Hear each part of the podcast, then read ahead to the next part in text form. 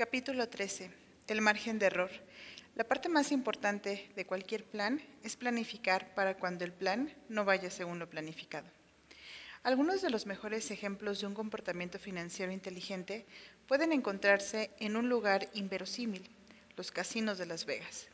No entre todos los jugadores, claro está, pero un reducido grupo de jugadores de blackjack que cuentan cartas pueden enseñar a la gente normal y corriente algo extraordinariamente valioso sobre la gestión del dinero, la importancia de reservar un margen para el error. Los fundamentos del recuento de cartas en el blackjack son sencillos. Nadie sabe con seguridad qué carta va a sacar el croupier a continuación. Aún así, recordando qué cartas ya han salido, puedes calcular qué cartas quedan todavía en la baraja. Con este procedimiento puedes calcular la probabilidad de que el croupier saque una carta concreta. Como jugador, apuestas más cuando la probabilidad de que salga una carta que te beneficie está a tu favor y menos cuando está en tu contra. La mecánica de cómo se hace esto no nos interesa. Lo que importa es que alguien que cuenta cartas en el blackjack sabe que está jugando un juego de probabilidades, no de certezas. En cualquier mano, piensa que tiene una buena probabilidad de estar en lo cierto, pero sabe que hay una probabilidad nada desdeñable de estar equivocado. Puede sonar extraño dada su profesión, pero su estrategia se basa por completo en la humildad, la humildad de no saber y de no poder saber exactamente lo que va a ocurrir a continuación y conforme a eso juega su mano. El sistema de recuento de cartas funciona porque hace decantar la probabilidad, aunque sea ligeramente, de la banca al jugador. Pero si apuestas demasiado, incluso cuando la probabilidad está a tu favor y te equivocas, puedes perder tanto que no vas a tener dinero para seguir jugando. Nunca hay un momento en el que estés tan acertado que puedas apostar todas las fichas que tienes adelante. El mundo no es tan amable con nadie, al menos no ininterrumpidamente.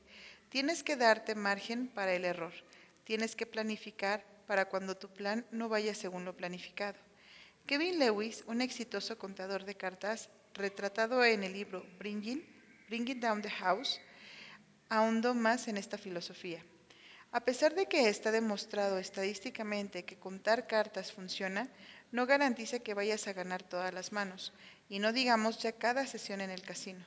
Tenemos que asegurarnos de que tenemos dinero suficiente para resistir a cualquier golpe de mala suerte. Supongamos que tienes aproximadamente un 2% de ventaja sobre el casino. Esto todavía significa que el casino ganará el 49% de las veces. Por tanto, tienes que tener dinero suficiente para resistir a cualquier cambio de rumbo de la suerte que te perjudique. Una regla de oro es que deberías tener al menos 100 unidades básicas. Suponiendo que empiezas con 10 mil dólares, podrías jugarte tranquilamente una unidad de 100 dólares. La historia está sembrada de buenas ideas que se llevaron demasiado lejos, las cuales son indistinguibles de las malas ideas. La sensatez de tener margen para equivocarse es reconocer que la incertidumbre, la aleatoriedad y la probabilidad son una parte que siempre está presente en la vida. La única forma de manejarlas es aumentando la diferencia entre lo que piensas que va a ocurrir y lo que puede ocurrir mientras conservas la capacidad de luchar otro día más. Benjamin Graham es conocido por su concepto del margen de seguridad. Escribió sobre esta cuestión exhaustivamente y con detalle matemático, pero mi resumen favorito de la teoría fue cuando mencionó en una entrevista que el propósito del margen de seguridad es hacer que los pronósticos sean innecesarios. No cabe duda de la contundencia que tiene esta simple afirmación.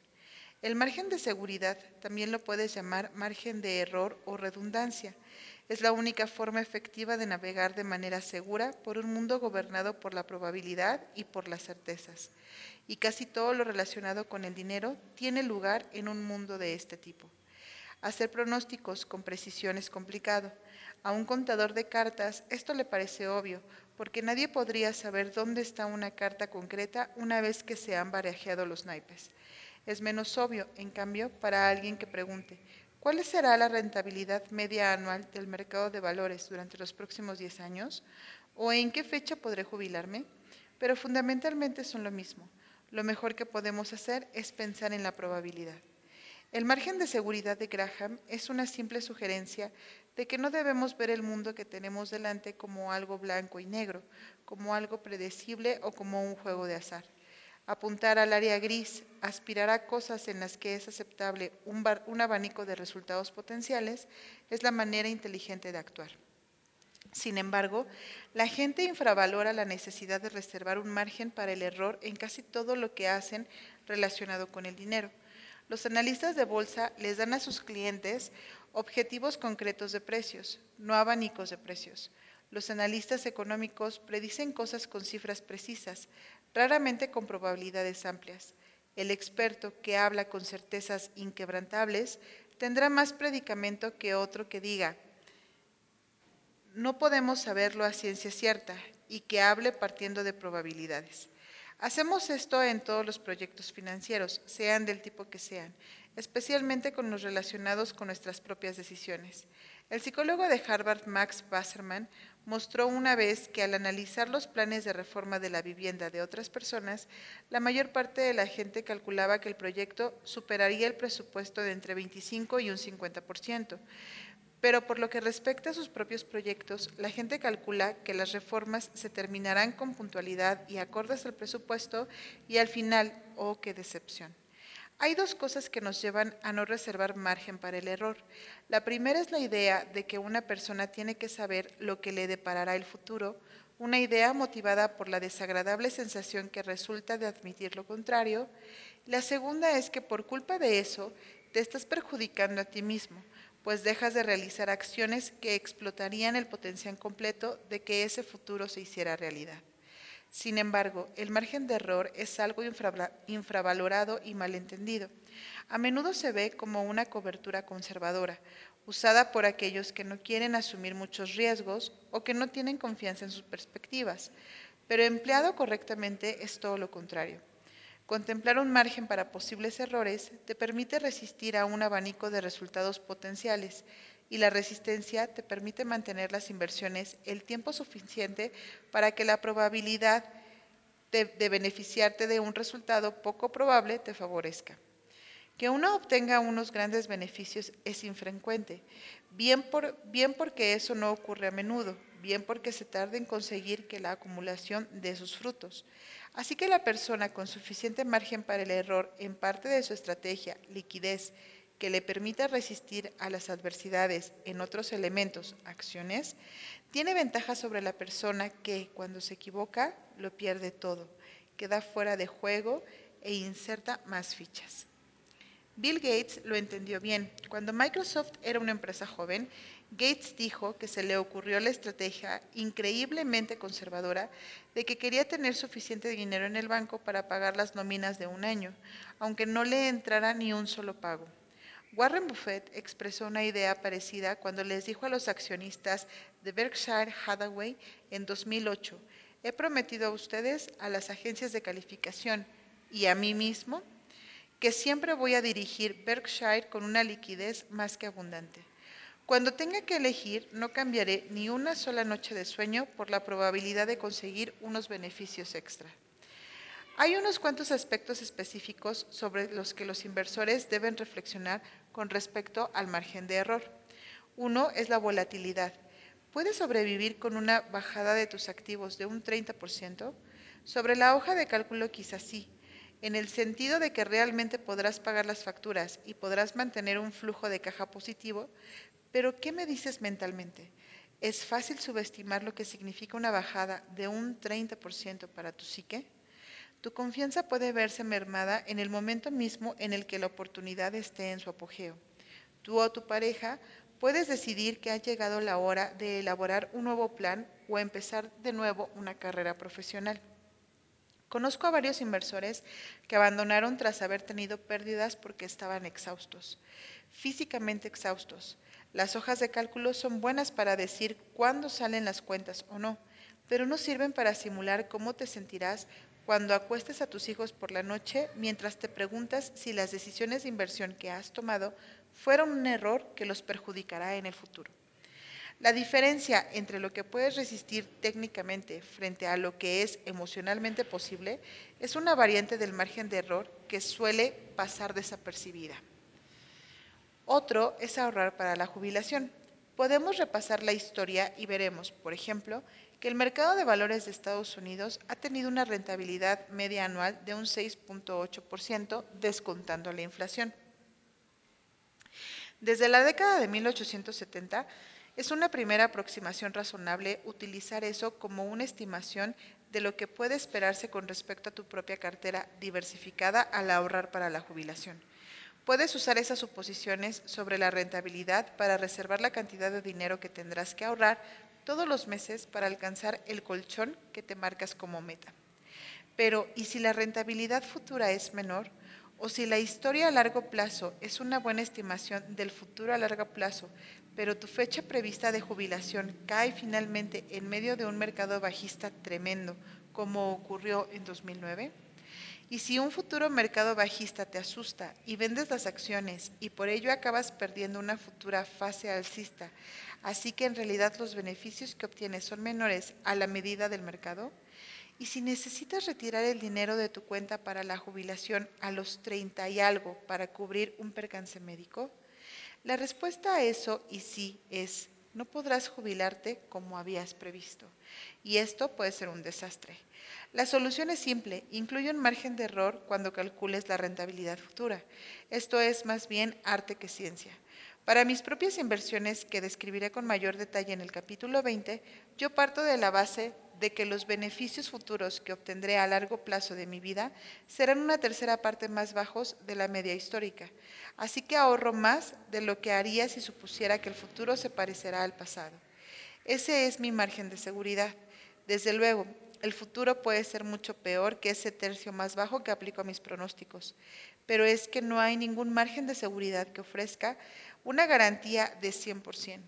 Un colchón de un tercio es suficiente para que yo pueda dormir tranquilo por la noche. Y si el futuro efectivamente acaba pareciéndose al pasado, entonces tendré una agradable sorpresa. La mejor manera de alcanzar la felicidad es tener bajas expectativas, dice Charlie Munger. Espléndido. Un importante primo del margen de error es lo que yo llamo el sesgo optimista al asumir riesgos. También llamado síndrome de la ruleta rusa, debería terminar bien por estadística, es decir, el apego a la probabilidad favorable aun cuando los aspectos negativos son absolutamente inaceptables. Nassim Taleb dice, te puede encantar el riesgo y al mismo tiempo puede ser completamente reticente a arruinarte y desde luego debería hacerlo. La idea es que tienes que asumir riesgos para progresar, pero no merece la pena asumir ningún riesgo que pueda arruinarte. La probabilidad está de tu parte al jugar la ruleta rusa, pero los aspectos negativos superan los potenciales aspectos positivos. No hay margen de seguridad que pueda compensar el riesgo. Pues lo mismo vale para el dinero. La probabilidad de muchas cosas lucrativas está a tu favor, los precios de los bienes inmuebles suben la mayoría de los años y durante la mayor parte de ellos recibirás una paga quincenalmente. Pero si algo tiene un 95% de probabilidad de ir bien, el 5% de probabilidad de que vaya mal significa que casi seguro vas a experimentar la parte negativa en algún momento de tu vida. Y si el coste de la parte negativa es arruinarte, no merece la pena correr el riesgo por las ventajas del otro 95%, independientemente de lo atractivo que parezca. En eso el apalancamiento es el demonio. El apalancamiento, endeudarse para hacer aumentar tu dinero, empuja los riesgos habituales hasta límites que pueden conducir a la ruina. El peligro es que la mayor parte de las veces el optimismo racional esconde la probabilidad de terminar arruinado en algún momento. La consecuencia es que subestimamos sistemáticamente el riesgo. El precio de la vivienda cayó un 30% en la última década. Varias empresas no pudieron pagar su deuda. Eso es el capitalismo. Pasa, pero las que tenían un apalancamiento alto tuvieron una ruina doble. No solo se quedaron sin blanca, sino que el hecho de arruinarse se llevó por delante cualquier oportunidad de volver a la partida en el instante en que hubo la oportunidad de hacerlo. El propietario de una vivienda arruinado en 2009 no tuvo opción alguna de aprovechar los bajos tipos hipotecarios de 2010. Lehman Brothers no tuvo opción de invertir en deuda barata en 2009. Estaban acabados. Para entender esto, yo concibo mi dinero como si lo tuviera dividido en dos. Con una parte asumo riesgos y con la otra estoy aterrorizado. Esto no es coherente, pero la psicología del dinero te haría creer que lo es. Solo quiero asegurarme de que puedo seguir un pie en pie durante, durante suficiente tiempo para que mis riesgos salgan a cuenta. Tienes que sobrevivir para tener éxito. Volviendo sobre un comentario que he hecho varias veces a lo largo del libro, la posibilidad de hacer lo que quieras, cuando quieras, durante todo el tiempo que quieras, tiene una rentabilidad infinita. El margen de error tiene otras ventajas. Aparte de ampliar el objetivo en torno a lo que crees que podría ocurrir, también ayuda a protegerte de cosas que nunca imaginarías, que pueden ser los sucesos más problemáticos que afrontemos. La batalla de Stalingrado durante la Segunda Guerra Mundial fue la batalla más larga de la historia. Con ella surgieron relatos igualmente sobrecogedores de cómo la gente manejó el riesgo. Uno de esos relatos tuvo lugar a finales de 1942, cuando una unidad de tanques alemana Tienes que sobrevivir para tener éxito. Volviendo sobre un comentario que he hecho varias veces a lo largo del libro, la posibilidad de hacer lo que quieras, cuando quieras, durante todo el tiempo que quieras, tiene una rentabilidad infinita. El margen de error tiene otras ventajas. Aparte de ampliar el objetivo en torno a lo que crees que podría ocurrir, también ayuda a protegerte de cosas que nunca imaginarías, que pueden ser los sucesos más problemáticos que afrontemos. La batalla de Stalingrado durante la Segunda Guerra Mundial fue la batalla más larga de la historia. Con ella surgieron relatos igualmente sobrecogedores de cómo la gente manejó el riesgo. Uno de esos relatos tuvo lugar a finales de 1942, cuando una unidad de tanques alemana esperaba en la reserva de un prado a las afueras de la ciudad. En el preciso instante en que los tanques eran un elemento desesperadamente necesario en las líneas del frente, sucedió algo que sorprendió a todo el mundo. Casi ninguno funcionaba. De los 104 tanques de la unidad, menos de 20 estaban operativos. Los ingenieros enseguida encontraron la avería, escribe el historiador William Craig. Durante las semanas de inactividad, detrás de las líneas del frente habían anidado ratones de campo dentro de los vehículos y se habían comido el aislante que recubría los sistemas eléctricos. Los alemanes tenían la maquinaria más sofisticada del mundo y sin embargo allí estaban derrotados por ratones. Ya puedes imaginarte su incredulidad. Eso casi seguro que nunca se les pasó por la cabeza. ¿Qué clase de diseñador de tanques piensa en una protección contra ratones? Desde luego, ninguno que sea razonable, ni tampoco uno que haya estudiado la historia de los tanques. Aún así, este tipo de cosas ocurren constantemente. Puedes planificar pensando en todos los riesgos posibles, salvo en las cosas que son demasiado disparatadas, para que se te pasen por la cabeza, y esos disparates son los que pueden perjudicarte más porque ocurren con más frecuencia de lo que crees y no tienes ningún plan para abordarlos. En 2006, Warren Buffett anunció que comenzaba a buscar un futuro sustituto. Dijo que necesitaba alguien programado genéticamente para identificar y evitar riesgos graves, incluso aquellos que no se hubieran detectado nunca. Yo he visto esa habilidad en funcionamiento en startups que mi empresa Collaborative Fund ha financiado. Si le preguntas a un emprendedor que enumere los mayores riesgos que afronta, va a mencionar a los sospechosos habituales. Pero más allá de los obstáculos previsibles, al dirigir una empresa emergente, a continuación presento algunos problemas a los que he hecho frente con empresas de nuestra cartera. Se rompieron unas tuberías, lo cual inundó y estropeó un despacho de la empresa. Entraron tres veces a robar en el despacho de una empresa. Una empresa fue expulsada de su planta de fabricación. Se cerró una tienda después de que una clienta llamara al departamento de salud porque no le gustaba que otro cliente entrara en el establecimiento con un perro. Suplantaron la identidad de la cuenta de correo electrónico de un consejero delegado en medio de una campaña de recaudación de fondos que requería toda su atención. Un emprendedor padeció una crisis nerviosa. Algunos de estos sucesos pusieron en riesgo el futuro de la empresa, pero ninguno de ellos era previsible, porque ninguno les había ocurrido antes a los consejeros delegados que afrontaron aquellos problemas, ni a nadie que conociera de hecho todo aquello era territorio inexplorado. Evitar esa clase de riesgos desconocidos es casi por definición imposible. No puedes prepararte para algo que no puedes vislumbrar. Si hay una manera de evitar que te perjudiquen es evitando puntos concretos de fallo. Una buena regla de oro para un montón de cosas en la vida es que todo lo que puede estropearse terminará estropeándose. Así que si muchas cosas dependen de que funcione o no una cosa y esa cosa se estropea, la catástrofe es inminente. Esto es un punto concreto de fallo. Algunas personas se, eh, se, les da extraordinariamente bien evitar puntos concretos de fallo. La mayoría de los sistemas esenciales de los aviones tienen sistemas auxiliares por si fallan, y los auxiliares suelen tener sistemas auxiliares. Los aviones modernos tienen cuatro sistemas eléctricos superfluos. Pueden volar con un solo motor y técnicamente aterrizar con ninguno, ya que cada avión debe ser capaz de detenerse en una pista solo con los frenos, sin el empuje inverso de sus motores. Los puentes colgantes también pueden perder muchos cables si llegan a caer.